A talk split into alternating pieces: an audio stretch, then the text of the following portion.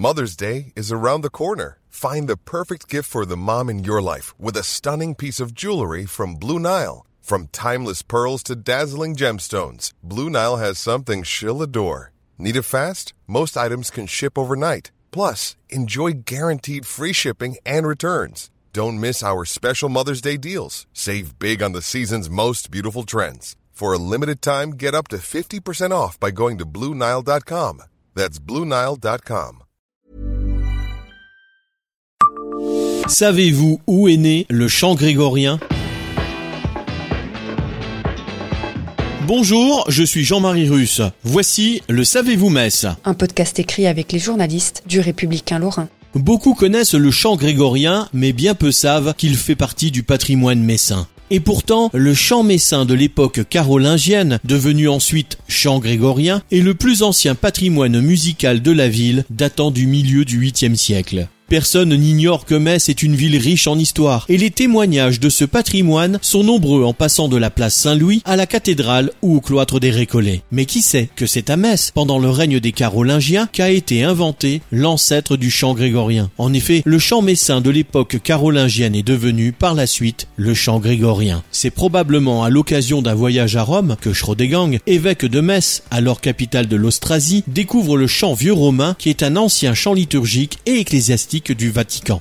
À la fin du 8e siècle, pour favoriser la restauration d'un empire chrétien en Occident, le chant romain est importé dans les régions septentrionales de l'empire. Les papes envoient des chantres à Metz notamment pour installer la liturgie romaine dans l'empire carolingien. Le chant vieux romain était alors celui pratiqué dans les paroisses de Rome.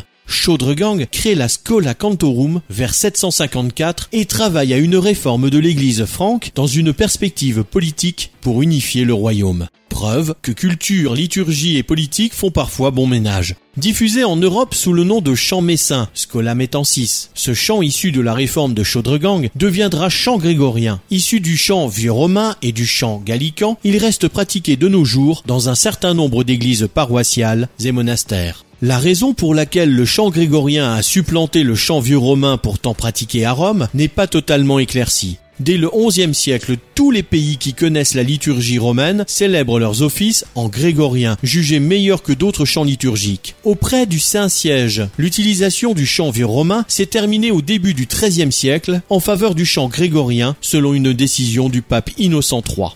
Abonnez-vous à ce podcast sur toutes les plateformes et écoutez Le Savez-vous sur Deezer, Spotify et sur notre site internet. Laissez-nous des étoiles et des commentaires.